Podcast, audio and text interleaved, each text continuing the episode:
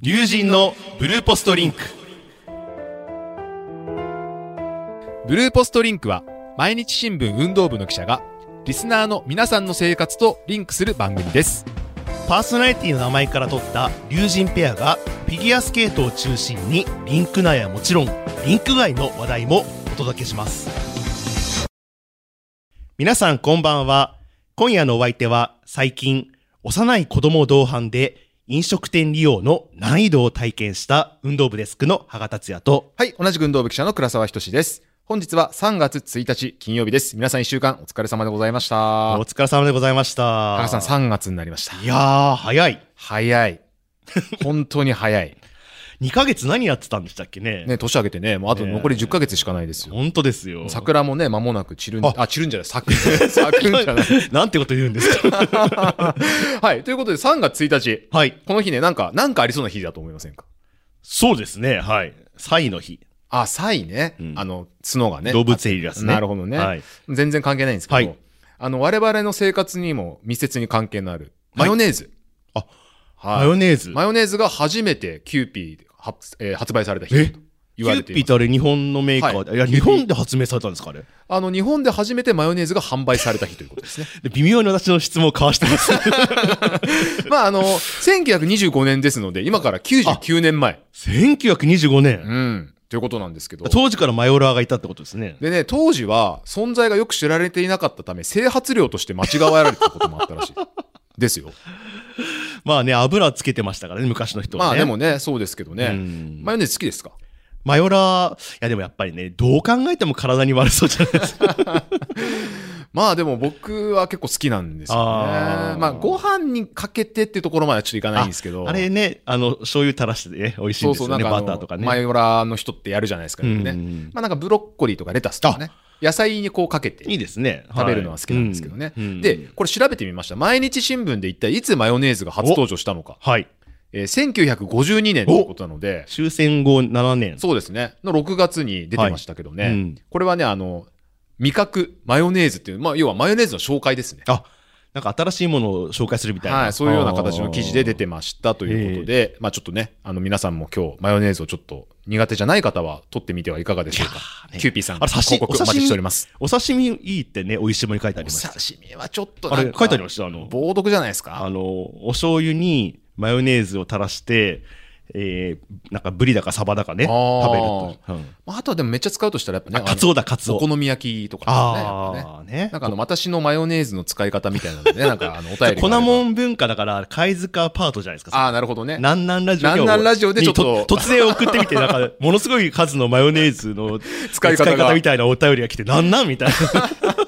来たら面白いですけどね。はい。ということで、えっと、羽賀さんは幼い子供同伴の飲食店利用の難易度を体験した。はいこれ、あれ、あれですか、お子さんいらっしゃった んでなすいよないんですけど、はいあの、私友達とですね、唐揚げ部というのを作ってましてね、うん定期的に唐揚げを食べにあ、で、マヨネーズですか行ったり、 まあ、使ってもいいですけどね、はい行ったり作ったりしたんですけど、この間ですね、その、お子様と一緒にね、行こうという話になりまして、ほう。で、事前に調べてですね、開店の4時に、ジャストにね、行って、お店の人に、空いてますかって当然ガラガラなんですよ。うん。だから、子供もいいですかって一応聞いてみたら、なんか、ダメですとかって言われおうそういうお店じゃないと。て、なんかね、あの、いや、ちょっとなんか、ななんでですかって、おあの友達が聞いたら、なんか、焼き鳥の、まあ、あの、唐揚げ食べに行ったんですけど、焼き鳥もあったんですけど、焼き鳥が生だったら子供に危ないみたいな、よくわからない理由。それ大人にも危ないんだ、ね。危ないんだ。なんだこの店みたいなのやめて、はい。で、違うとこ行ったら入れたんですよ。はいそしたら、ね、ちょっと子供いるんですけど大丈夫ですかって言ったら大丈夫です。つって、んで、行ったらですね、もう開店、開店2分前ぐらいにその店も行ってですね、はいガラガラで、で、店の人に、ね、ちょっとうるさくしたらすいませんねって言ったら大丈夫ですよって言われたんですけど、その直後ぐらいに、なんか20人ぐらいの団体客が来おうおて、うそっちのがうるさかったという。あ、そういうオチがね、ちゃんとついてね。そう。で、これ、唐揚げはしっかり平らげたわけです食べました。あーえーはい美味しかったです。ロカボ生活はどこ に行ったのか。え、ロッカーボって唐揚げはいいんですよ。唐揚げいいんですかそなまあちょっと微妙ですけど、衣のとこアウトじゃないのまあ衣取ればいいんです。か、と、取ったんですか取ってない。 まあ、チ、だったっけ、チートデチートデーね。うんああ、ーなるほど、ね。に指定しました。なるほど、なはるいほど。はい、わ、かりました。はい。ね。それでは、黒沢さん、今日も張り切って参りましょう。この番組は、東京竹橋の毎日新聞スタジオ会議室から真のコミュニケーターカンパニーを目指す毎日新聞の提供でお送りします。番組ではブルーポストを通して聞いてくださっている皆さんと交流していきたいと思います。感想や質問、伝えたいことなど、ぜひいろいろなお話をお聞かせください。はい、羽賀さん、本日のテーマは本日はですね、新コーナー、ね、新コーナーばっかりですけど、バレエ推しです。うん。ねえーバレーボールを押すと、バレーを押していく。ね、推しを作っていくと。押すのはルール上 OK なんでしたっけあれえーと、その辺も含めてね、聞いてみたいと思います。えー素敵なゲストをお招きしております。毎日新聞運動部バレーボール担当記者の小林優太さんです。小林です。今日はよろしくお願いします。えーよろしくお願いします。ようこそいらっしゃいました。はい、ね、スタジオ会議室。ね、スタジオ会議室。今、政治部のデスクがね、通りましたけどね、えんー同期なんですけど、はい、はいえー小林さんはですね、1月下旬からえー2月上旬、えーイイタリア一部リーグセリエ A に所属する男子日本代表主将の石川祐希選手らを追いかけて、ミラノに出張してました。これ、ボンジョールのですね。ジョルノです。はミラノとパリに、はい、行かせてもらいましこれはた。もう、このご時世、ミラノ、パリ。ねね、新婚旅行コース。え、ねえ、新婚旅行なのかわかんないけど。本当ですよね。ミラノといえば、あれ、ミラノ5人が、 2026年、ミラノコルティナ・ダンペッツォ五輪がありますね。ね言えますか、博さん。ミラノ五輪がね、 あの、全日空もね、ANA もミラノそう便なんですよをね、ミラノ解便説へとを。いう。はい、解説へというニュースを以前ね。すいません、そんな話をね、するために、この小林さんをお招きしたわけじゃないんですね。はい、えー小林さん、はいミラノって何かあったんですか、これ。ミラノに行って、あの、フィギュア会場もちょっと少し離れたところですけど、覗いては来たんですが、主にはバレーの、その石川選手の試合ですとか、練習の様子だとか、日常だとか、そのあたりの取材をしてきました。ど。ほどなるほどですねねえセリエってよくね、あの、サッカーで聞きますけど、バレーボールもあるんですね。はい。あのー、12チーム今、一部リーグがあって、その中の1個がミラノで、えー毎週末試合をしていて、日中は、あの、平日は普通に練習をしているので、その辺を取材してきました。練習も取材できるんですかはい。えっ、と日本と違っなんてか、賄賂かなんか渡したんですかあのー、あんまり言っていいのかわかんないですけ ど、はいこっそり入っても、あの、全然何も言われな あいそうという、日本と違って警備体制がゆるゆるでしたので、結構その、なんていうんですか、見学に来てる地元の人とかいらっしゃったりするんですか地元より日本のファンの方がちょっと時々入ってらっしゃる、日本の方。が、あの、ミラノにいらっしゃってるんですね。はい。結構やっぱり石川選手、他の選手も応援するために日本のファンの方が。フィギュアスケートとね、似てますよね。そうですねあのかグランプリシリーズとかね、結構日本人の方多いですようね。ん、で、世界選手権とかになるとね、あの、サブリンクの方までチケット販売したりと かね、証拠のたくましい感じですけど ね。。ありますすけど、はい。で、えっ、と、パリにも行ったんですかはい。パリにも2日ほど途中抜けて。パリは何あの、パリオリンピックの取材ですかいえ、パリにも実はバレーの選手が2人日本代表行あってます。パリにも、パリリーグみたいなのあるんですから。あ、フランス一部リーグがあります。リーグアンじじゃないですか。リーグアン。わかんないですけど、サッカーはリーグアンって言いますああ、さすがね、博識な、いやいやいやいやあの、倉沢さんですけど、はい。ゃん。で、パリのチームに宮浦選おー手、パイ選手。あのサウスポーの。そうです、そうです。宮浦、宮、 噛みましたけど、宮浦選手ね、オリンピック予選で活躍しましたよね。はいよ。かったですようね。んちょ、なんかあの、パッと見髪型がネイサン・チェン選手あ、そうそうそうう。そう。そうそう。ね、思いますよね。あと誰でしたっ思けえ、えあとはと、甲斐甲斐選手選手ですね。大学生。カイ君ってね、よくね、あの、SNS でね、つぶやかれてますよ。ちょっとなんか、可愛らしい感じですよね。これ、甲斐選手って、その以前は海外にあんま行きたくないみたいな、ね。そうね。そうです。11月にうちの会社の同僚が取材した時、はい海外にはまだ行きたくないと。言ってた。おーはい誤報じゃないです言葉も誤報。言葉もご飯も心配ですと言ってたんですけど、うんはいえ結構周りに相当なプッシュをされたようで、さっきのプッシュですよ。はいバレー推しですあバよ。レー推し。押すのはバレーも OK あ OK なんあ、あオッ OK ケーでですす。あえっ、と、ブラン監督だとか、強化、あの、日本バレ男子日ー協会本代の、表のは監い、督強化委員会を挙げて、あの、パリのオリンピックでメダルを取るためには、会をこの冬に強化しないといけな。ないるほどー。やっぱキーマンだったんですね。結構じゃあもう囲まれてって感じなんはでいすか、ね。囲まれて本人の意思というより、周りに押し切られるようにフランスに行くことが決まったこれ日本語でそう言うと説得ってやつですね。で、本人は、あ、本人にインタビューしたんですかすはい、本人、甲甲斐斐選手も宮浦選手選手で、も。それはいは、どんな、やっぱり、説得に応じましたとか、納得してましたかいや、もうなんか周りに言われるがままというような感じだったんですけど、何より甲斐選手がすごいのは、なんか日本の時と同じ雰囲気で向こうでもやっていて、あー淡々と楽しむというのを、なんか場所が変わってるだけですみたいな感じで。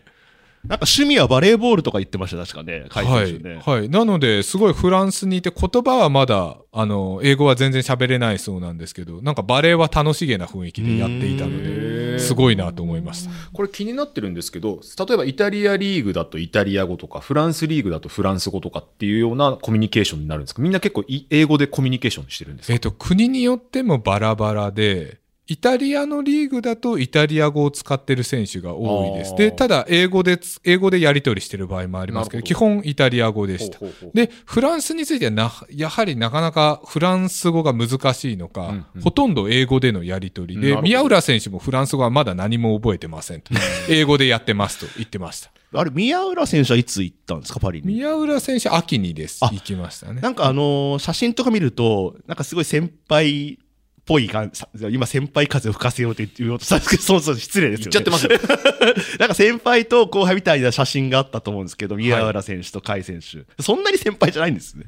えっ、と、そうですね。ただ、宮浦選手は1年前もポーランドに行っているので、あなるほどはい、ヨーロッパ2年目ですので、じゃやあっぱ海り、外リか海外リーグって、この間のなんだっけ、倉沢さんのイントションみたいになって、海外に行く。ええかはいあの海外リーグでは先輩ってことですね。そうですね。年齢的にも宮浦選手の方が、えっ、と、5つか4つ上ですので、なるほどはい。あの一シーズンやってるとね、だいぶ多分違うでしょうからね、海外でね。特に甲斐選手の場合は、その心配した状態で周りに説得されていかれてるわけです から。一応宮浦選手からはなんか炊飯器を持ってきた方がいいと解説が言われ て持ってきたんですかはいで日本で買って持っていたとなるほどその辺で食事の心配はなくてなるほどなるほどやっているそうです炊飯器があれば何でもできるという。私、炊飯器持ってないんですけどね。あ、そうなんです社会人になってもう20年ぐらいになりますけど、倉沢さん、はい残念ながらお時間でござちょいっますと。ね、我々がちゃちゃ入れすぎましたね。はい、それでは次のコーナーに参りたいと思います。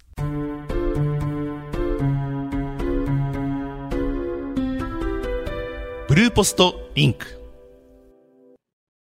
さて、次もバレエ推しです。こちらのコーナーではですね、皆さんから小林記者に聞きたいバレエのあれこれのテーマで募集したお便りを小林さんが答えていく形式で 番組を進めたいと思います。ね。笑ってえー噛んだのをごまかしました。はい。では、お便り朗読は倉沢さん。はいお答えを小林さん。はいそれぞれにお願いしたいと思います。私はサボらせていただきます。今日は何のお茶なんですか今日はハトムギ茶でございます。あ、伊藤園さんですかはい。あ、お待ちしてます。肌の潤いを維持するそうです。なるほどはい。じゃあお願いします。それでは紹介させていただきます。え、5つ目、コズミックさんからです。ありがとうございます。こんにちは。フィギュア関連で貝塚カメラマンを応援していますが、バレエでは小林記者を応援しています。おありがとうございますバレエのメルマガが始まるの嬉しいです。石川選手のインタビュー時にミラの代理師匠のこととか、次のシーズンはイタリアリーグのチームでも首相を視野に入れているかなどおっしゃっていましたか以前首相を任されるとモチベーションが高まって競技のパフォーマンスも上がると言っていた記憶なので、言及されてたか教えてください。また、イタリアに取材に行かれていた時、同じくイタリアにいました。日本人だからこそ、ここは新鮮だったとか、ここは日本のここは日本の外な、んここは日本との違いかな違うなと思ったことがあれば共有してもらえたら幸いです。ごめんなさい。ちょっとあの、詰まってしまいました。あ、で私のあの進行表が間違ってた可能性が、ね、多々ありますので、すいまはい。せとんいでうしことた。で、小林さん、まず、その、首相の話ですね。ありがとうございます、あのメルガマメルマガも始まるのは嬉また後でメルマガは、はいあの細かく紹介させてもらうんですけどありがとうございますえっとまず石川選手のインタビュー記事は2月26日に毎日新聞デジタルにもアップしていたので、ぜひあの詳細読んでいただきたいんですけどその中でキャプテンの話もあの触れております。えっ、と、以前から石川選手なんかキャプテンになっていた時の方が、キャプテンの方が責任感が出てプラスになるということを言ってるんですけど、違いますね。やっぱりすごいですね。その辺はやっぱりあの高校時代からキャプテンで、えー高校6冠取ってる選手なんですごいんですが、えっ、と、ミラノではキャプテンはイタリアのベテランの、はい。えっ、と、ピアノ選手という、方結が構年上の方はなのい、年上の方です。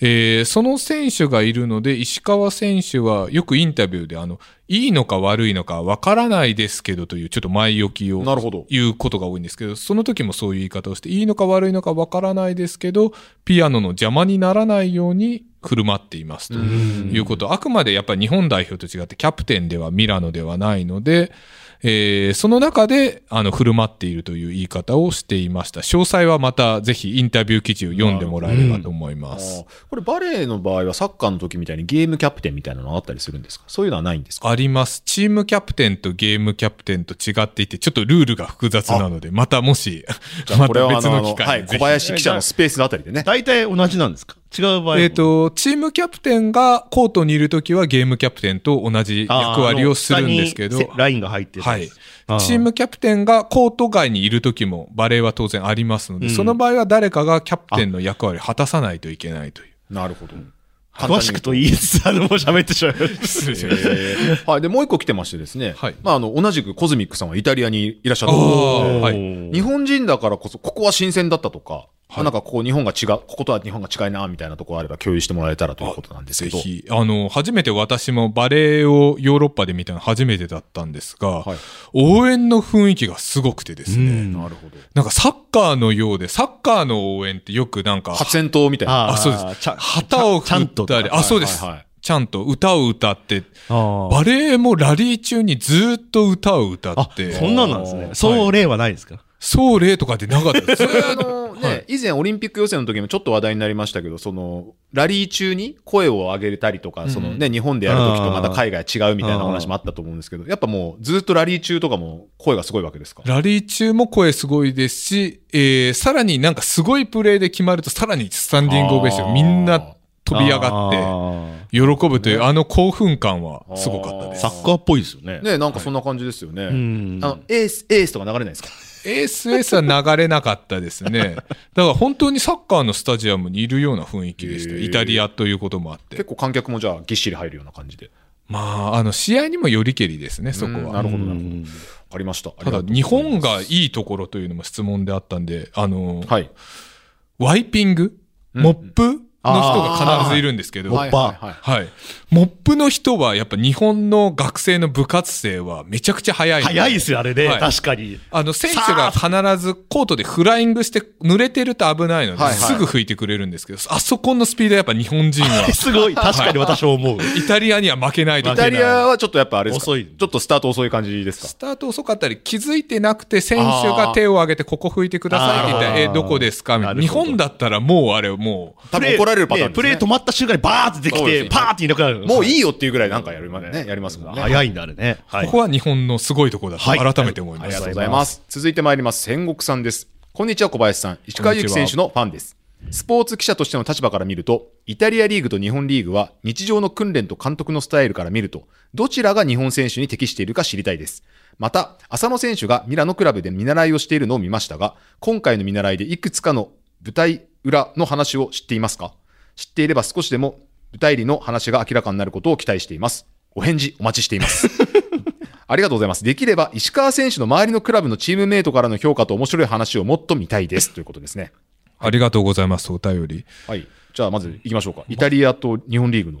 違いですね。今回の先ほども、あの、伝えた石川選手のインタビュー記事の中でも少し触れているんですが、あの、V リーグ、はい日本代表の監督もブランさんというフランスの方でで、V リーグも外国人の監督が増えていて、割と似てきているのかなという、うん石川選手もそんな話はしています。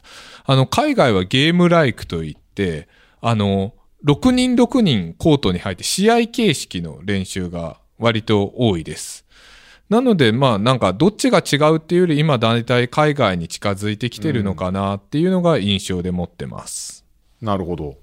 で、えっ、と、まあ、浅野選手ですね。さっきも話出ましたけども、見習い、見習いというか、これはなんかあの、移籍のな流れからすると、なんか完全移籍ではないっていう感じ。ミラノのなんかどうも練習生という扱いらしいです、なるね。ほど、なるほど。それで練習生として海外のバレエを吸収してきなさいと周りがこう説得したような感じになるんですかね。はい。浅野選手、早稲田の大学のまはいだはい1年生で、うんなるほど。えー2メーター7センチある大型のミドルブロッカーでうん今後期待されてるんですが、えっと、日本バレエ協会の協会委員会の方で今、大学生を積極的に海外になる行っほてど強化しようという取り組みをバレエ協会挙げてやってまして、甲斐選手もその流れです一し、人なはるほいど、。なるほど。で、浅野選手も早稲田の監督に実はちょっと、ごにょごにょと1月に話を聞いたときに、浅野もいずれ生かしたいんだよねという話を言っていたので、おそらくそれが実現したんだと思います。かなりじゃあ本当に未来を考えて、その現状だけじゃなく先の将来性のある人に、まあ言い方悪いですけど、投資をしていくと言いますか。あまさにそうです。いやよっぱなり感じ10年後を見据えた強化が必要だと、あの、強化委員長がよく言っているなのんでで、すねなるほど。あーもう今からロス・ブリスベンあなるほど。に向けた強化が始まってます。浅野選手にもね、インタビューしてましたよね。はい、ねあの12月にインタビューしていてでその時浅野選手が実はあのミラノのロセルというんううんアルゼンチンの選手に憧れているということを言っていましておーだから伏線伏線が張られてたんだ実は今回ミラノに行ってロセルという選手あの東京オリンピックで銅メダル取った、あのメンバーのアルゼンチンの一人なんですけどやっぱり世界トップクラスの選手を間近に見るとまた浅野選手も一回り大きくなるんじゃないかなと思いこれまね、す。浅野選手、ロセル選手に憧れて、もしかしたらね、スペイン語で今度会話し始めるかもしれないですね。 そうです記事のリンク貼っときますんでね。あの、皆さんお呼びくださぜい。ひ浅野選手の記事も読んでくださいもう一個来てました。はい石川選手の周りのクラブのチームメイトからの評価と面白い話。えーちょうど石川選手のチームメイト、先ほど言ったキャプテンのピアノ選手だったり、セッターのポルロ選手だったり、監督の取材もさせてもらいました。これ、実はちょうど記事を今まとめ上げているところで、お3月に、 3月えー3月真ん中ぐらいですかね。はいあの、記事出る予定でおりますので、ぜひちょっと記事の方を楽しみにしてもらえればと思い ING ま。ですすね、今ね。ね、ING。 ING 状態。はい今頑張ってますはい、はありがとうございます。はい。じゃあお便りもう一一個個。ぐらい。もはう一い個。そしたら、えっと、ともさんですね。えー石川祐希選手コラム楽しみにしていて、フィギュアスケート選手、スポンサーのコラントって仲間なので応援してます。あそうなんですよ、これね。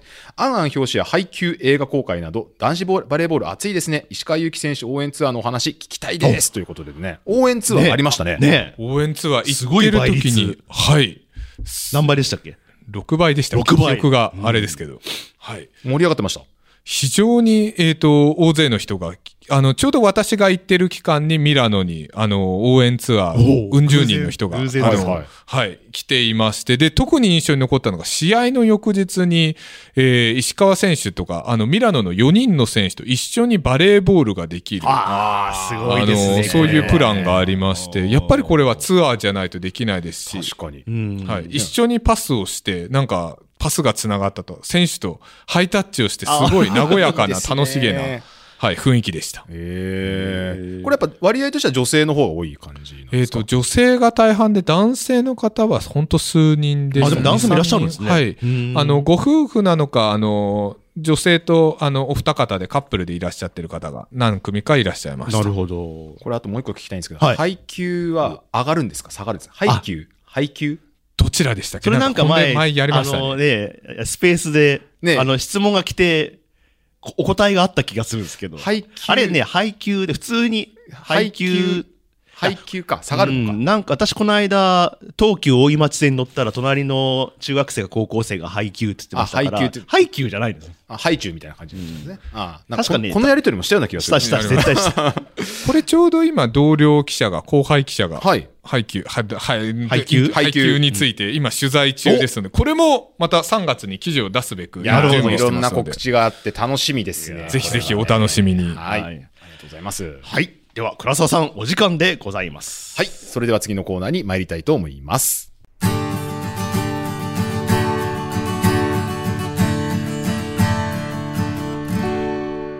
ブルーポストリンク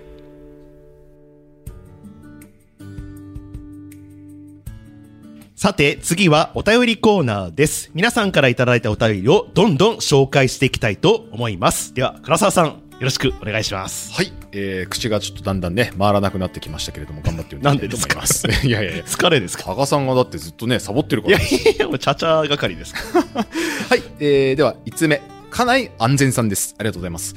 遅くなりましたが、2週間、あ、2週間じゃない、2周年おめでとうござ います。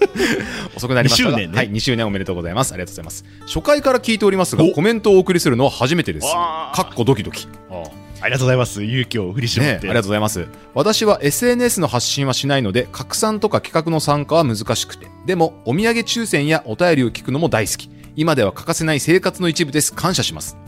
もうじき放送100回はすごいです。これからも龍神のお二人には健康第一で長く担当してくださったら嬉しいです。これからも楽しみにしています。ということで。あ、ありがとう。嬉こしいれで1すね。通目からすごい嬉しい、ね。初回から。ね、初回からってことはもう、北京の時からですそうなよ。んですよ。今回ですね、北京から数えて97回目なんです、今あ回とは。 3回で100回ですよ。ねえ、お祝いとかあるんですかね、これね。あるのかなちょっとね、期待したいですけどねね。え、うんね井上さん。ね、ちょっと支えてますけど ね。ささやきお今かリーダーの名前を今ね、申し上げま井上した。井上さん。 お願いします。いや、でも嬉しいです。ありがとうございます。家内安全さん。ね、長く担当してくださいですって、博士い。やでもやっぱ健康を大事っていうのね、私も番組に穴を開けましたからね。そうですね。やっぱ感りじてます健康は大事ということですね。は、はいありがとうございました。続いてまいります。海さんです。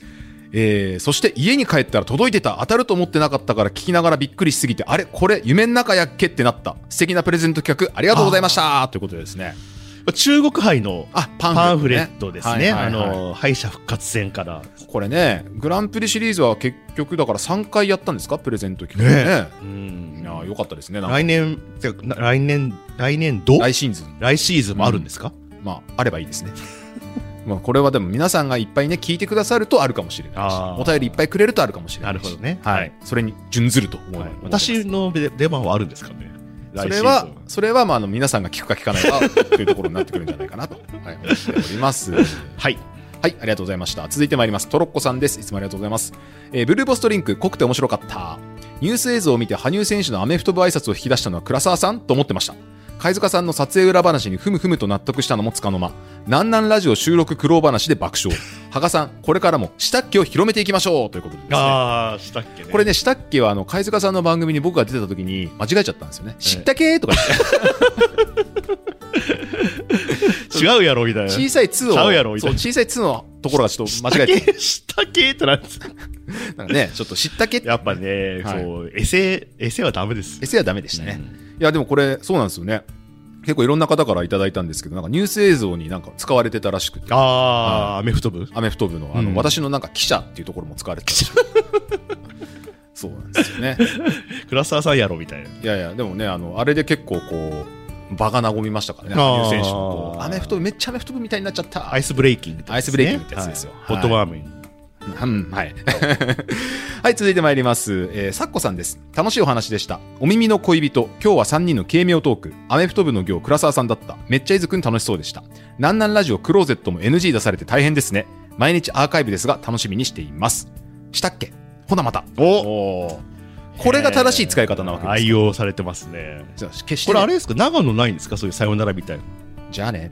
普通でしょ、それ。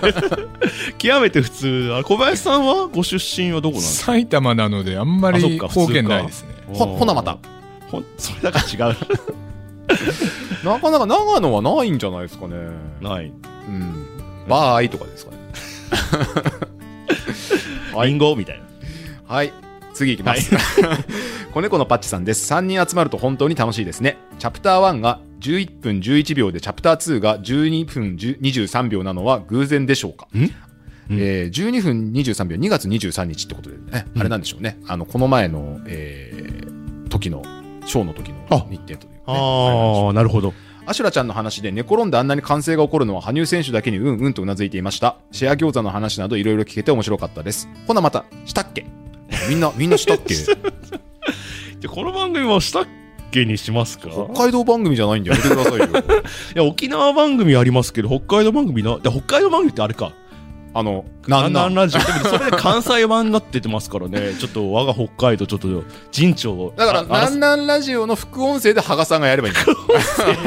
あ最近結構ありますよね。あの、主音声で解説があって、はい。あの、ゲストが副音声で話すみたいなね、よくああありりまますすよね。ね。あの、見ながらね、こううん喋っていくやつね。なるほど。お茶の間みたいな感じですね。はい、続いてまいります。由美子さんです。皆さん面白い。笑ってお腹痛い。フィギュアの話どこ行ったしたっけなまらも懐かしい。ありがとうございました。ということで、また来ました。したっけな まら。いフィギュア、フィギュアの話どこ行ったって。やフィギュアの話、これフィギュアの話なまらしてますっていうのは合ってるんですか用法として。合ってるけど、なんか微妙に違いますね。あニュアンス違うんですフィかギュアの話、なまら、あ、でも合ってんのか。合ってる。うんまあでもね、こんなね、無理やり使ってもね、長野県人の僕がね、北海道弁使ってもしょうがないんでなすよ。まらを強調するとき、なんまらとか言う。なんまら。なんまらとか。あなんまらすげえみたないんまらうめえみな。たいな。そうそう、なんまらずましいみたいな。なるほどね。はいはい羽賀さん、今日もなんまらごっち。なんみまたいな。そんな感じですかね。ごちはしません。 あそうです かえー続いてまいります練馬大根さんですいろいろ見るのも聞くのもあって忙しいですがリプレイ横浜の取材裏話も楽しかったです良いお写真が撮れた貝塚さんの興奮が伝わってきた しペン記者取材でえー一番に指名された倉沢さんの話も面白かったです倉沢さんグッジョブだったのでですね乗っても楽しみですということでですねありがとうございますまあなんか全般的に皆さんね、なんかニコニコされてた感じですよね、前回の収録は。そうですね、まあ、あのうんなんせ貝塚さん北野太一さんがなんかこううまくいったんだろうなというのがこうなんか充実感そがうね、にじみ出てましたなんかよね。一発目の時に比べるとねなんか全然違いましたうねん。あとやっぱりね、やっぱ毎日、毎朝毎朝やってるから、うんもう流暢ですよね。あそうですね、うんペラッペラでしたねペラッペラ、ね、多分奥様にもね、OK を出さ出していただいてたんじゃないかと思います。ああのねいつもダメ出し、食らってるとかね食らってるとか言ってましたからねお前とか、なるほど ねお前言うな。はいありがとうございます、はいえーまだいけるんですかねはい大丈夫ですはいえー、さけちゃ2523さんですねえー寒暖差激しい今週もお疲れ様でした。ありがとうございます。2月22日の南南ラジオ倉沢さんゲストの回をアーカイブで視聴。内容よりも、かっこすいません。貝塚さんって倉沢さんのマシンガントークを、はいはいはいはいとか、ほう、はい、相槌がうまい聞き上手。 そのまとめがいいなということを発見いたしました。ということでね、いただいてますけどね。いやこれね、あの、相槌って難しいんですよ、やっぱり。あああの、なるほどがやっぱね、お多すぎ症候群がああ、でも、なるほどが一番こう出ちゃうんですよね。へえとか、へえと言うとなんか、話聞いてない風じゃないですか、なんか。確かにね。しかもなんかあの、なるほどですねがある、ね。なるほどですね。なるほどです。ね、みたいなあ感じ。なるほどですね。とかいや、難しくて、はこの間あの、たたまたまドライブしてて、い。はい。カーラジオつけたんですよ。はい。で、あのそしたら、あの、馴染みのあパーソナリティが、あの、ね、あのゲストの人と出てて、あと、なんていうのかな、この、あうなずきをしか私、なんかこう聞こえないみたいなね、うんうんこのすごいうなずきってどうしてんのかなと思って聞いてたら、やっぱですね、これ日常の会話のうなずきと違うんですよ、やっぱラジオのうなずきって。ああ、そうですよ。とかってね、別に言わないでしょ、誰かの真似ですかいやいやいやいやいやいやなんかやっぱりねちょっとオーバーに言った方がいいのかもしれないですねじゃあ僕らもこれからオーバーに行ってきます。ええみたいなね。 うるさいってなっちゃうよね、やっぱり。いやいやなるほどなるほどなるほどってもうなるほどしか知らんのかみたいになっちゃうまあ、なるほどりってコーナーがね、毎日新聞にありますうかまら、いねこ。と言いますねまあ、それをね、ぜひ、はあいの、また皆さんよろしくじゃああとお願いしま一すつだけお願いいあとた一つだしけ。ますかわかりました、はいあの、なんかね、前回ちょっと間が空いちゃった関係で、ごはい紹介できてない、あの、お手紙っていうんですか、は、はいいそれもありますんで、じゃあそちらを紹介させていただきます。メイさんですね。えー、倉沢さん、羽賀さん、いつも楽しみにしています。9日の佐藤俊選手のペット話、おそらくこれ1月、あ、2月9日ですね。ミッションインポッシブルなのに感謝です。お話を伺って5人しか記者がいなかったなど、好条件が重なって遂行できたようですが、ありがとうございました。ということでね、来てましたけども。これ、あの、一夜明けの話ですね。佐ああ藤イン選手のコね、うんはい面白かったですねそうなんですよね。まああの今度またワールド。うんまあワールドの時にまた一夜明けがね設定されるかどうかはちょっとわからないんですけそど、のために行くんじゃないですってそうなんですよね。はいありがとうございます、はい今回もお時間でございますはい、ありがとうございました。ということであの引き続きお手紙お待ちしてますのでよろしくお願いいたします。はいということで羽賀さん来週ははい、えーその前にですね、小林さんから重要なお知らせが皆さんにありますね。小林さんよろしくお願いします。はい。お時間をいただきありがとうございとんまですも。ございません。えー毎日新聞では3月4日からバレーボール男子日本代表、龍神日本の選手らを取り上げられ、取り上げる無料のメールマガジン、バレー推しの配信をスタートします。 3日後ですね、3日後。はい。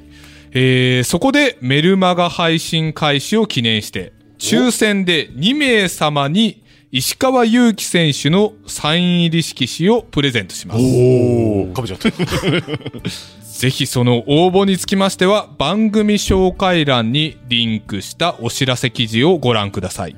えー15日、えー3月15日の金曜日17時締め切りです。ふるってご応募ののほどよろしくお願いします。ありがとうございます。これね、あの、台本にフリートークって書いてあるんですけど、ここからフリートークすることないだろうと思うんですけどね。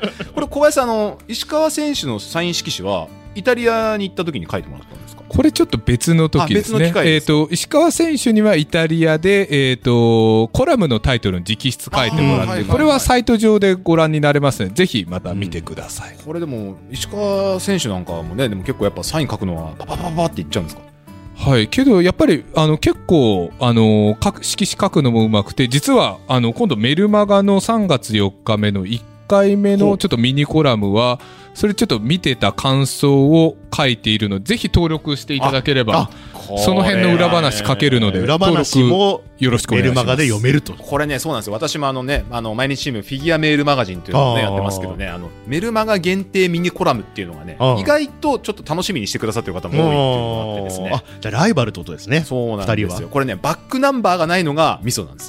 だから登録しないとその場でしか読めあなあ、い。なるほどね。二度と読めないと。そう、あの、バックナンバーができないっていうのが、ちょっとね、メルマガの今、あの、ぶち当たってる壁なんですけなど。るほど。はい。なですので、あの、皆さんね、もえー見逃しがないように、はい。ぜひ登録していただければと思っておりまフす。ィギュアファンの方も、バレーも、両方とも登録しても問題ないわけ問題ないでねす。全然問題ございません。ぜひよろしくおはい願いしはまいす。よろしくお願いします。はいということで、いいですか来週のテーマ、もう一回聞きますけど。はい。来週はですね、あの、フィギュアスケートの最新情報をお届けできたらと思います。ええ